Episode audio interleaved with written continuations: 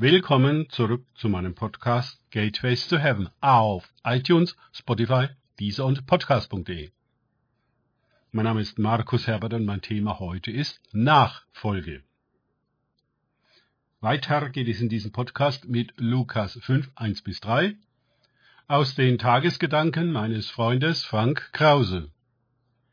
Es geschah aber, als die Volksmengen auf ihn andrängten, um das Wort Gottes zu hören, dass er an dem See Genezareth stand. Und er sah zwei Schiffe am See liegen. Die Fischer aber waren ausgestiegen und wuschen ihre Netze. Er aber stieg in eines der Schiffe, das Simon gehörte, und bat ihn, ein wenig vom Land hinauszufahren. Und er setzte sich und leerte die Volksmenge vom Schiff aus. Lukas 5, 1 bis 3. Da staunt man doch, wenn Volksmengen unbedingt das Wort Gottes hören wollen. So etwas haben wir ja noch nie gesehen, äh, gehört. Nur in Videos aus anderen Teilen der Welt, wo Hunderttausende zusammenströmen, und das Evangelium vom Reich Gottes zu hören und zu erleben?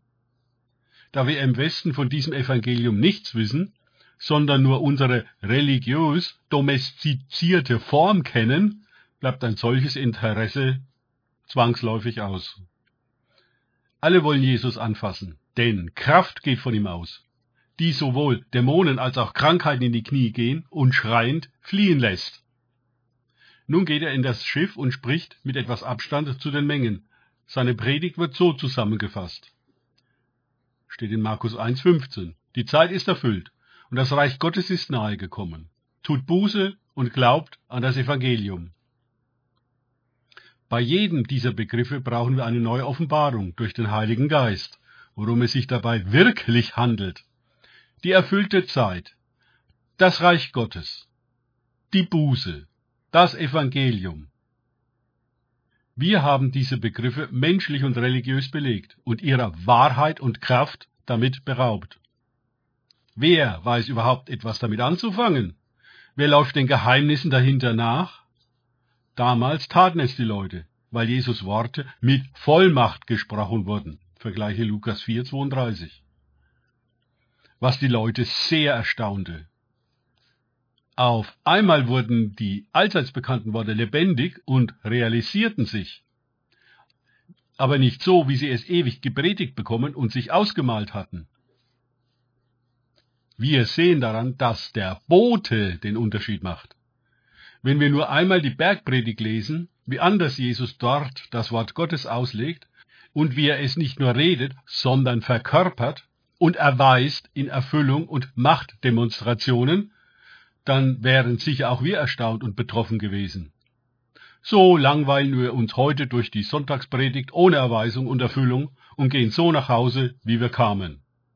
Ein Unding. Simon Petrus würde nicht wieder nach Hause gehen, denn nach dieser Predigt Jesu in seinem Schiff und dem nachfolgenden übernatürlichen Fischfang verlässt er alles und folgt ihm nach. Lukas 5,11 Überlegen wir einmal, was für eine Erfahrung wir machen müssten, die uns zu solch einer rigorosen Reaktion führen würde, wenn wir nur einmal versuchen, es jenseits der religiösen Vorstellungen zu lesen, so als wäre Petrus einfach nur ein Fischer und kein Heiliger, dann würde uns diese Frage vielleicht einmal in den Sinn kommen. Was würde mich dazu bringen, alles beiseite zu legen und Jesus zu folgen? Natürlich können wir leicht behaupten, als Christen seien wir alle Nachfolger Jesu. Aber fragen wir doch besser Jesus einmal selbst danach, wie er uns einschätzt. Könnte es sein, dass er uns ganz anders wahrnimmt und betitelt, als wir das tun? Danke fürs Zuhören.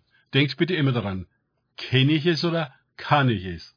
Im Sinne von erlebe ich es es sich auf Gott und Begegnungen mit ihm einlassen, bringt wahres Leben.